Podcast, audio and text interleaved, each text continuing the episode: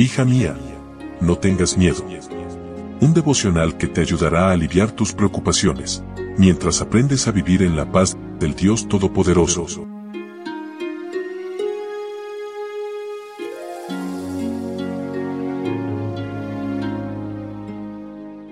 Y hemos llegado a mitad de semana. Hoy es miércoles 11 de octubre. Hola, hola, ¿cómo estás? Mi nombre es Analía Qué gusto poder saludarte una vez más y darte la bienvenida a este que es nuestro espacio especial, nuestro devocional para damas, hoy con el título Una oración muda. Leo en Lucas capítulo 7, versículo 16. Todos se llenaron de temor y alababan a Dios. Ha surgido entre nosotros un gran profeta, decían. Dios ha venido en ayuda de su pueblo.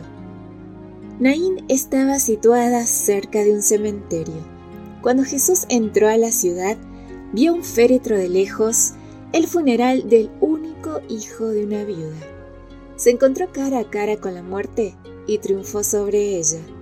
La muerte del único hijo de una viuda era muy trágica. A las mujeres no se les permitía hacer transacciones sino por medio del padre, el esposo o el hijo. El futuro de aquella mujer era funesto sería destituida de sus bienes y reducida a pordiosera. Conmovido por la tragedia, el pueblo la acompañó al cementerio. Tal simpatía hizo eco en el dador de la vida. Es probable que Jesús haya resucitado a muchas personas, pero solo se registran tres resurrecciones. La de una niña, un joven y un adulto, representando ambos géneros y tres etapas básicas del desarrollo. La niña estaba recién muerta.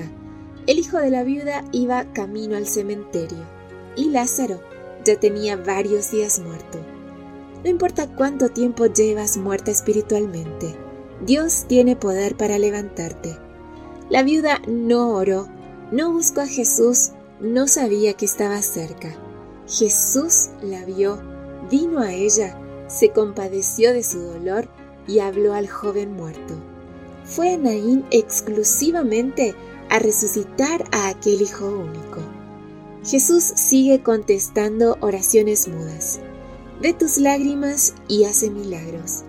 Nos devuelve lo que hemos perdido, ya sea el empleo, la salud, la reputación o la paz.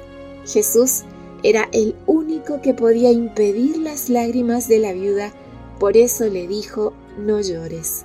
Primero la consoló y luego hizo el milagro. Al hijo le ordenó levántate y lo entregó a su madre llorosa. Tal acto dejó asombrada a la multitud. Temieron y glorificaron a Dios.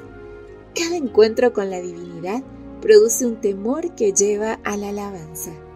El que estuvo al lado de la pesadumbrada madre cerca de la puerta de Naín vela con toda persona que llora junto a un ataúd se conmueve de simpatía por nuestro pesar. Su corazón que amó y se compadeció es un corazón de invariable ternura. Su palabra, que resucitó a los muertos, no es menos eficaz ahora que cuando se dirigió al joven de Naín. Él dice, Toda potestad me es dada en el cielo y en la tierra. Ese poder no ha disminuido por el transcurso de los años ni agotado por la incesante actividad de su rebosante gracia.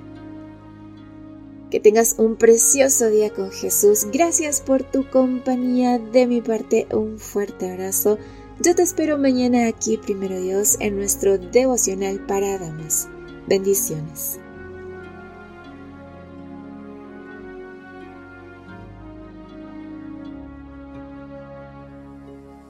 Gracias por acompañarnos. Te recordamos que nos encontramos en redes sociales.